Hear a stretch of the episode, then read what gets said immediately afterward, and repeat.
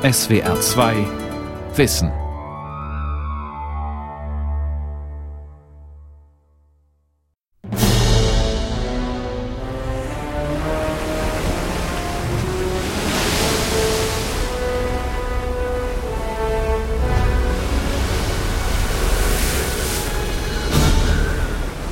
Wir wurden alle ins Wasser geschleudert und hatten kaum noch Zeit, Gott anzurufen, da schlugen die Wellen auch schon über uns zusammen und wir wurden von den Fluten verschlungen. Ein Mann erleidet Schiffbruch, strandet auf einer einsamen Insel und baut sich dort ein neues Leben auf. Aus diesem Stoff machte der englische Autor Daniel Defoe vor 300 Jahren Weltliteratur. Das Schicksal hat mir, Robinson Crusoe, übel mitgespielt.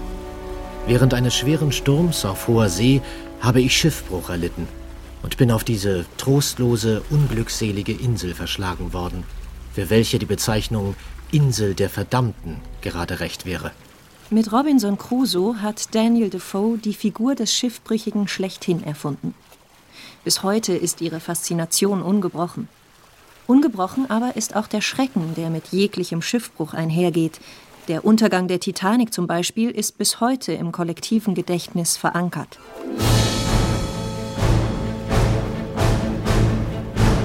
Von Robinson bis Titanic. Schiffbruch in Kunst und Kultur. Von Claudia Kamacek. Da stand ich nun, völlig durchnässt, ohne Kleider zum Wechseln, ohne jeden Trost durch Essen oder Trinken und konnte mir aussuchen, entweder Hungers zu sterben oder von wilden Tieren zerrissen zu werden. Doch Robinson überlebt. 28 Jahre verbringt er auf seiner Insel. Dann erst wird er gerettet und kehrt zurück in die europäische Heimat. Die erste Auflage des Romans erschien am 25. April 1719.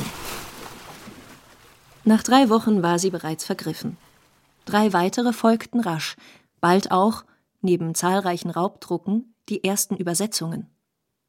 Der Erfolg dieses Romans über einen Schiffbrüchigen zeichnete sich also schon früh ab. Das hatte mehrere Gründe. Ada Bieber, Literaturwissenschaftlerin und Robinsonadenforscherin an der Berliner Humboldt-Universität. Zum einen hat Defoe sich auf diesen Zeitungsartikel bezogen, wo über den wahren Robinson Crusoe berichtet wurde, Alexander Selkirk, der eben vier Jahre lang auf einer Insel gelebt hat und daraus hat er die Geschichte entwickelt. Das heißt, er nahm diesen wirklichen Anlass dafür, um seinen Roman zu schreiben. Bahia Cumberland, Oktober 1704. In der kleinen Bucht vor dem Archipel Juan Fernandez liegt ein englisches Schiff vor Anker. Ein Beiboot wird zu Wasser gelassen und zur Küste gerudert. Die Besatzung lässt auf der 93 Quadratkilometer großen Insel, die 670 Kilometer vom nächsten Festland entfernt ist, nicht nur Vorräte, ein Gewehr mit Kugeln und Pulver, Handwerkszeug und Bücher zurück, sondern auch einen Mann, den schottischen Segelmeister Alexander Selkirk. Selkirk hatte nach einem Zerwürfnis mit dem Kapitän des Schiffes selbst den Wunsch geäußert, auf der Insel zu bleiben. Daniel Defoe, der sich bereits als Journalist einen Namen gemacht hatte, schuf aus Selkirks Schicksal einen marktgerechten Roman. Er war eben auch ein Vielschreiber und hat mit seinem Stil relativ viele Leute erreicht. Er hat so einen leichten, lockeren, unterhaltlichen Stil gehabt, was sehr gut ankam beim Publikum.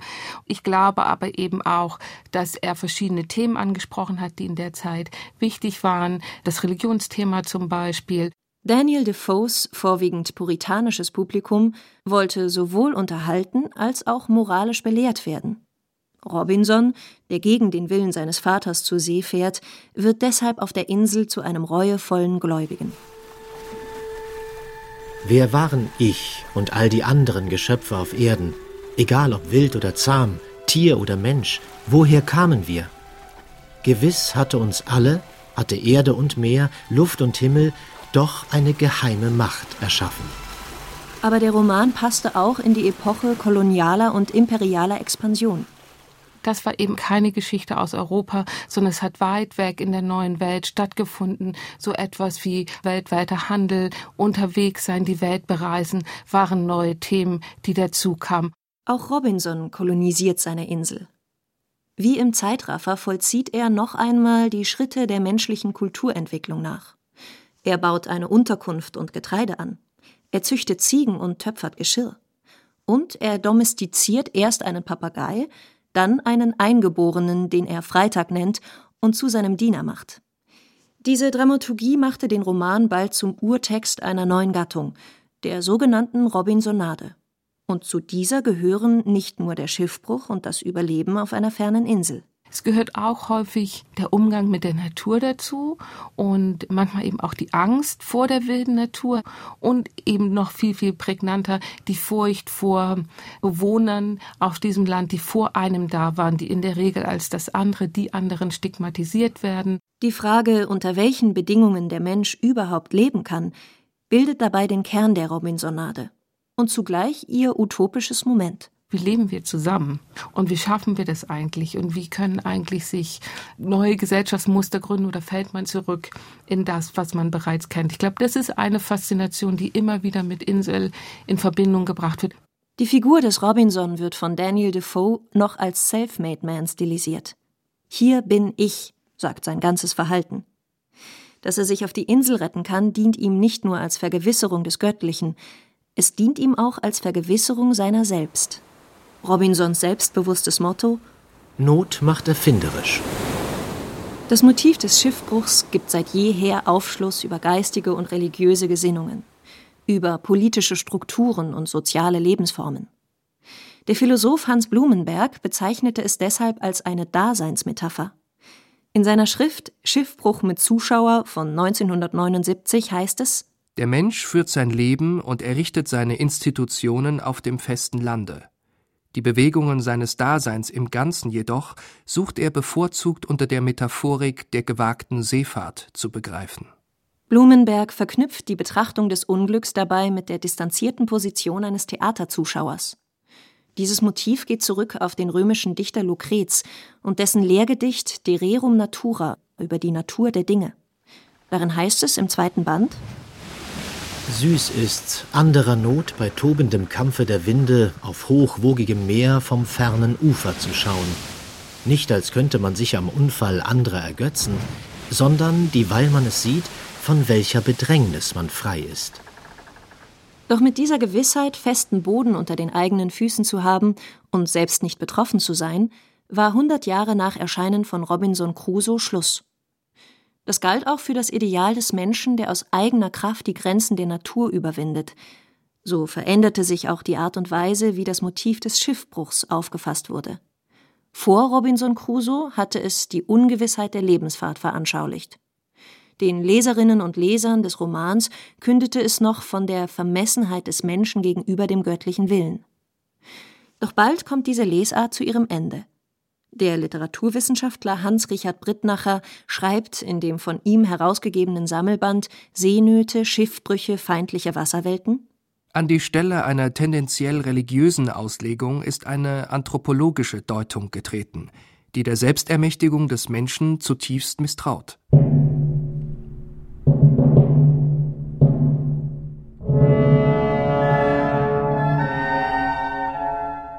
Ende des 18. Jahrhunderts. In Europa beginnt eine neue Epoche. Sie steht im Zeichen der Französischen Revolution und der industriellen Revolution in England. Immer mehr Schiffe überqueren die Meere. Immer mehr Tote sind bei realen Schiffbrüchen zu verzeichnen. Allein in England jährlich fast 5000. Zugleich rücken mit Ausbruch der Französischen Revolution die Ideale der Humanität und Brüderlichkeit in den Vordergrund. Ein neues Menschheitskapitel scheint aufgeschlagen. Doch der Schiffbruch einer französischen Fregatte vor der Küste Mauretaniens, festgehalten in einem Bericht zweier Überlebender, wird zu einem Dokument des Scheiterns. Die Farbe des Wassers hatte sich ganz verändert, wie es selbst diejenigen bemerken konnten, die am wenigsten geübt waren, die Tiefe des Meeres daran zu erkennen. Zahlreiche Kräuter zeigten sich längs dem Bord und man fing viele Fische was alles unzweifelhaft bewies, dass wir uns über einer Sandbank befanden. Minutiös schildern der Schiffsarzt Jean-Baptiste Henri Savigny und der Ingenieur Alexandre Corillard in ihrem Bericht, was seinerzeit geschah. Am 2. Juli 1816 strandet die Fregatte auf einer Sandbank. Sie ist die modernste und mächtigste Waffe der Franzosen zur See. Als Teil eines Konvois soll sie Beamte, Soldaten und Siedler nach Afrika bringen – Nach der Restauration hatte Frankreich die Kolonie Senegal von den Briten zurückerhalten. Zwei Tage lang versucht der unfähige Kapitän, er ist ein Günstling der royalistischen Verwaltung, das Schiff wieder freizusetzen. Dann beschließt man, es aufzugeben. Doch auf die Rettungs- und Beiboote gelangen nur die Passagiere der oberen Stände. Für die einfachen Soldaten und Matrosen, rund 150 Menschen, zimmert man ein behelfsmäßiges Floß und hängt es an ein Schiff des Konvois. Das Floß maß in seiner ganzen Länge mindestens 20 und in der Breite beinahe 7 Meter. Bei dieser Länge hätte man auf den ersten Blick glauben sollen, es könne leicht 200 Mann aufnehmen. Aber wir überzeugten uns bald von seiner geringen Haltbarkeit. Es hatte weder Segel noch Masten. Kaum waren 50 Mann auf dem Floß, so sank es um wenigstens 70 Zentimeter unter Wasser. Doch der Konvoi kommt schlecht voran. Bald löst man auf Befehl eines Offiziers das Schlepptau vom Floß und überlässt es dem Schicksal. Jeder weiß, was das bedeutet. Alles, was Hunger und Durst Schreckliches haben, schwebte vor unserem Geist. Aus der tiefsten Bestürzung gingen die Matrosen und Soldaten in Verzweiflung über. 13 Tage irrt das Floß auf dem Meer umher. Nach der ersten Nacht gibt es nichts mehr zu verzehren außer Wein. Bald fallen die Schwächsten ins Wasser. Irrsinn bricht aus. Es kommt zur Meuterei. Am Tag 3 geschieht das Undenkbare. Die Unglücklichen, welche der Tod in der grauenvollen Nacht verschont hatte, fielen über die Leichname her, mit denen das Floß bedeckt war, und teilten sie in Stücke. Als das Floß am 17. Juli durch Zufall von einem anderen Schiff des Konvois entdeckt wird, leben von 150 Menschen nur noch 15. Sie wirken wie Gespenster und offenbaren in tragischer Weise die erschreckende Kehrseite der menschlichen Natur. Die Seile, die den Mast hielten, waren bedeckt mit Stücken dieses Fleisches, die sie zum Trocknen aufgehängt hatten. Berichtet der entsetzte Kapitän des rettenden Schiffs. Das Schicksal der Menschen auf dem Floß der Medusa ließ die hehren Ideale der Zivilisation zerschellen. Hatte Robinson Crusoe noch euphorisch ausgerufen, hier bin ich, so stellte dieser Schiffbruch die Frage, wer bin ich als Mensch? diese 15 Überlebenden nach den zwölf Tagen sind auch schuldig geworden. Also innerhalb dieser Irrfahrt sind aus diesen Passagieren auch Mörder und Kannibalen geworden. Und deshalb ist dieses Thema eigentlich so eine Art Muster für die Moderne, weil man nicht mehr so schwarz-weiß sehen kann. Jörg Trempler, Kunsthistoriker und Bildwissenschaftler an der Universität Passau. Er beschäftigt sich seit langem mit dem Motiv des Schiffbruchs. Der Schiffbruch der Medusa wird alsbald zu einem Mythos der Moderne. Dazu trägt auch der Bericht der beiden Überlebenden bei, den sie 1817 vorlegen. Er löst einen politischen Skandal aus und inspiriert den französischen Maler Théodore Géricault zu einem monumentalen Gemälde. Es wird zum Markstein in der Geschichte des Motivs und heißt Das Floß der Medusa. Wenn Sie heute ins Museum gehen und große Gemälde von historischen Ereignissen sehen, dann sind das meistens Ereignisse, die damals auch schon zeitlich entfernt waren historische Gemälde, Historienmalerei, die dann antike Gegebenheiten darstellten. Mit Jerichos Fluss der Medusa ist das umgekehrt. Hier ist ein aktuelles Ereignis dargestellt. Und das macht es auch so modern. Das andere ist, das Bild ist riesengroß, fünf mal sieben Meter. 35 Quadratmeter und dadurch sind die Figuren lebensgroß, also haben ungefähr unser Körpermaß. Bereits 1819, drei Jahre nach dem Unglück, zeigt Géricault das Gemälde in der Pariser Kunstausstellung. Es ist ein düsteres, verstörendes Werk. Auf dem Floß in aufgewühlter See türmen sich ineinander verschlungene Leiber. Tote, lebende, zerstückelte Leichenteile. Die Lebenden sind keine Helden. Im Gegenteil. Jericho zeigt sie als Versehrte, durch und durch. Die Zeitgenossen haben besonders die Ausgemergeltheit und die Totenähnlichkeit dieser Körper gesehen.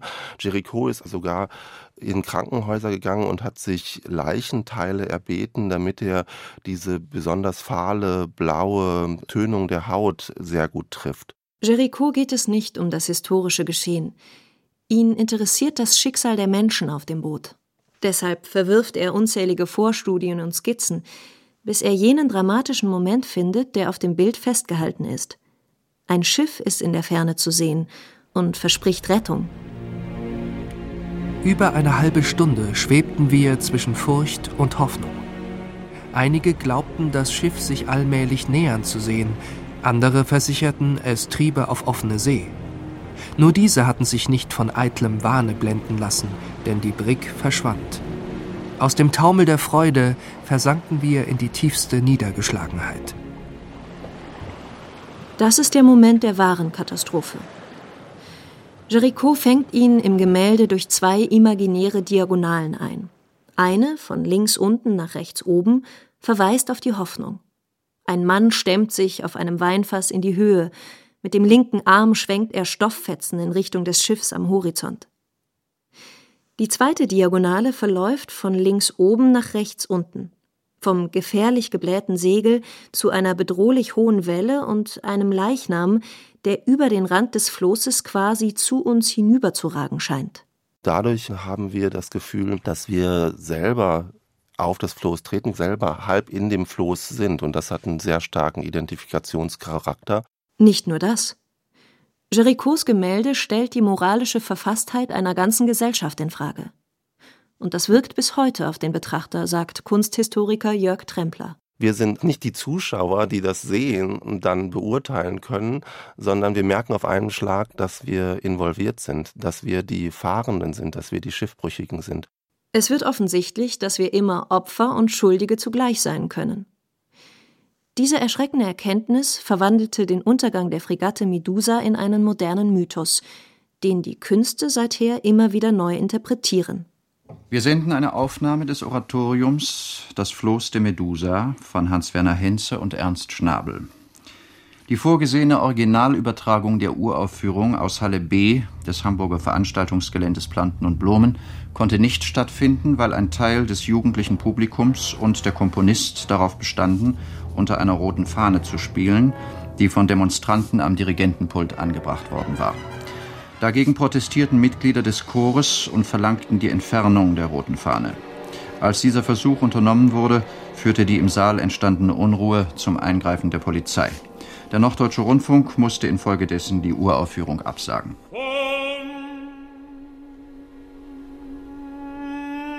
Es ist das Jahr 1968, die Hochphase der gesellschaftlichen Umbrüche. Am 9. Dezember soll im Hamburger Park Planten und Blormen das Oratorium Das Floß der Medusa von Hans-Werner Henze uraufgeführt und live im NDR ausgestrahlt werden. Es basiert auf dem Logbuch von Savigny und Couriard. Das Libretto hat der Schriftsteller Ernst Schnabel verfasst. Schnabel und Henze sehen ihr Werk als Allegorie auf den Kampf des einfachen Volkes um das nackte Überleben.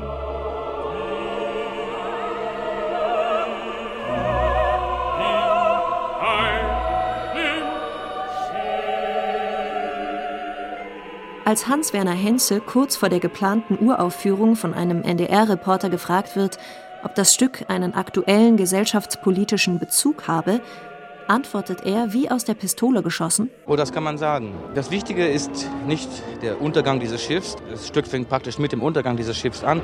Worauf es ankommt, ist, dass von den Schiffbrüchigen nur gerettet werden die Reichen, Deswegen kommt es am Schluss des Stücks zu diesen politischen Äußerungen und zu diesen politischen Entwicklungen.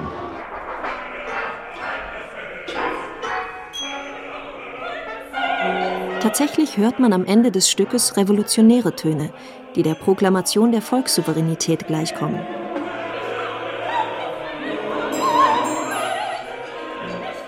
Wir machen ein Gesetz, enterben, die uns in unseren Untergang gerissen haben, und ruft es aus, dass die Königreiche es hören. Wir sind das Gesetz und werden nie mehr schweigen. Das Stück war dem Revolutionär Che Guevara gewidmet. Wir kamen auf die Idee in dem Moment, als wir hörten, dass er ermordet worden war in Bolivien. Das war gerade zu der Zeit, als ich anfing, die Komposition zu machen. Zur gleichen Zeit hat sich mein politisches Engagement auch äh, verstärkt und intensiviert. Und seit Herbst vorigen Jahres beteilige ich mich aktiv an der revolutionären Aktion in der Bundesrepublik. Henze weigert sich deshalb, am Abend der geplanten Uraufführung die rote Fahne abzunehmen, die am Dirigentenpult befestigt ist. Und stimmt kurzerhand mit ein, als studentische Besucher Ho Chi Minh-Rufe intonieren. Ich distanziere mich von den Brutalitäten der Polizei. Ich distanziere mich.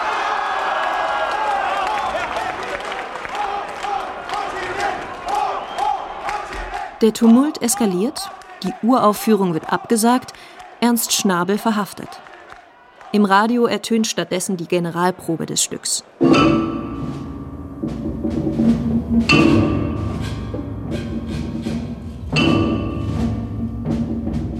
In der Malerei hat das Motiv des Schiffbruchs seit Anfang des 20. Jahrhunderts an Bedeutung verloren.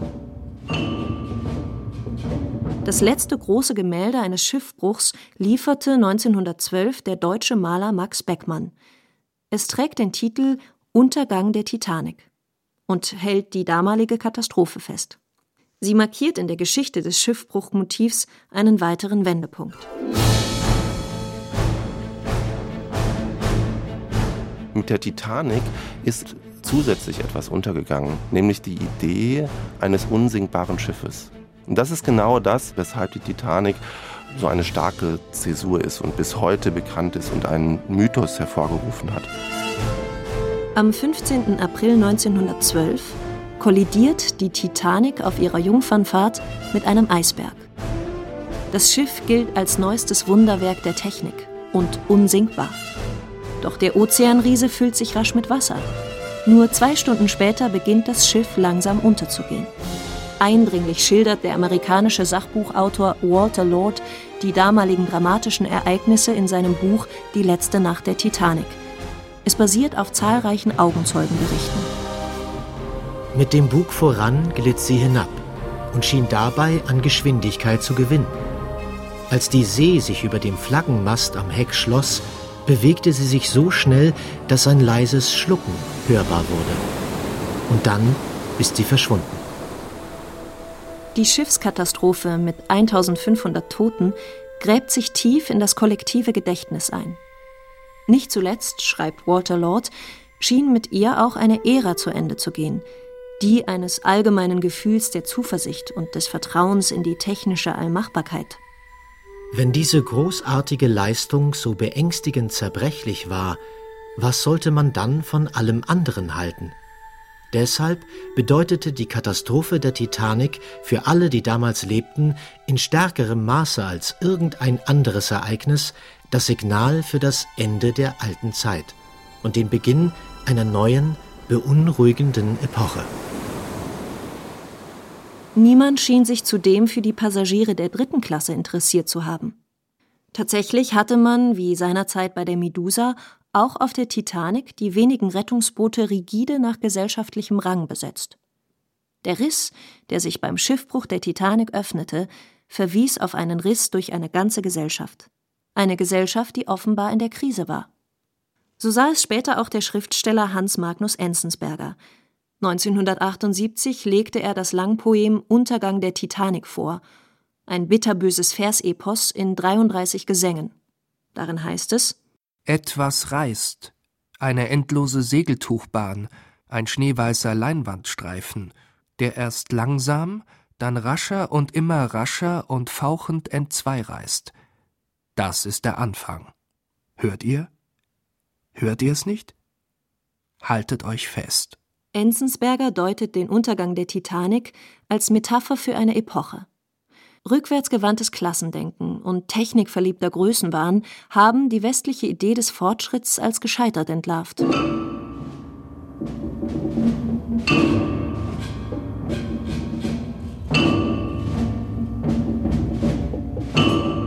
Und heute? Ist das Thema Schiffbruch angesichts der im Mittelmeer ertrinkenden Flüchtlinge präsent wie nie? Auch die Künste nehmen es auf. So schuf beispielsweise der britische Street Art Künstler Banksy 2015 in Calais, wo Flüchtlinge am Eurotunnel ein Lager errichtet haben, eine Variation auf Géricaults Gemälde Das Floß der Medusa. 2018 kuratierte Jörg Trempler in der Hamburger Kunsthalle die Ausstellung Entfesselte Natur. Das Bild der Katastrophe seit 1600. Auch hier drehte sich alles um Géricaults Gemälde.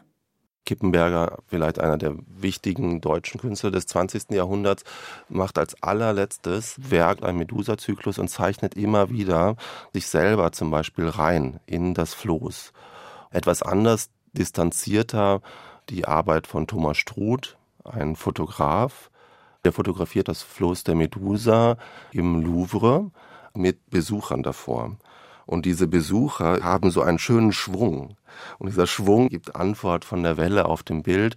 Und dadurch ist dieser Effekt, dass wir uns in dieses Gemälde einsehen, sehr schön umgesetzt.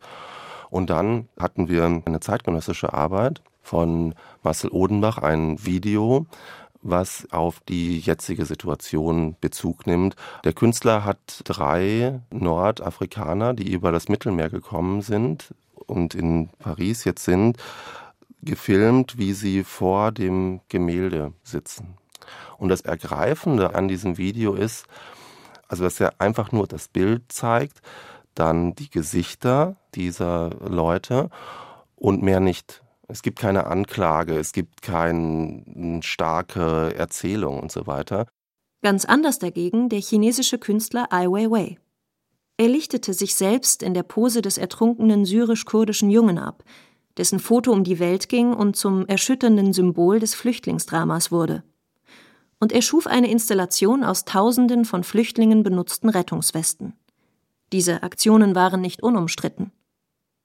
Die Literaturwissenschaftlerin Ada Bieber beobachtet, dass das Thema Schiffbruch auch in der Kinder- und Jugendliteratur Eingang findet. Ein Bilderbuch des schweizer-australischen Künstlers Armin Greder finde ich da besonders eindrucksvoll. Das ist noch nicht auf Deutsch erschienen. Der englische Titel ist The Mediterranean, aber bezieht sich gar nicht auf die aktuelle Krise, sondern einen Untergang eines Flüchtlingsbootes in den 90er Jahren. Und er stellt einen Zyklus her, dass ein toter Körper auf den Meeresgrund sinkt und der dann die Fische trifft, die wieder von reichen Menschen im Restaurant gegessen werden, die wieder Waffenhandel machen und damit die Kriege auslösen, die die Menschen ursprünglich mal auf das Schiff getrieben haben. Und so landen wir am Ende des Buches wieder am Anfang, nämlich beim Schiffbruch und beim Tod auf dem Meer. Aus der Daseinsmetapher des Schiffbruchs ist heute eine Krisenmetapher geworden. Und wir, die doch selbst auch jederzeit Schiffbrüchige werden könnten, sind noch immer nichts als Zuschauer.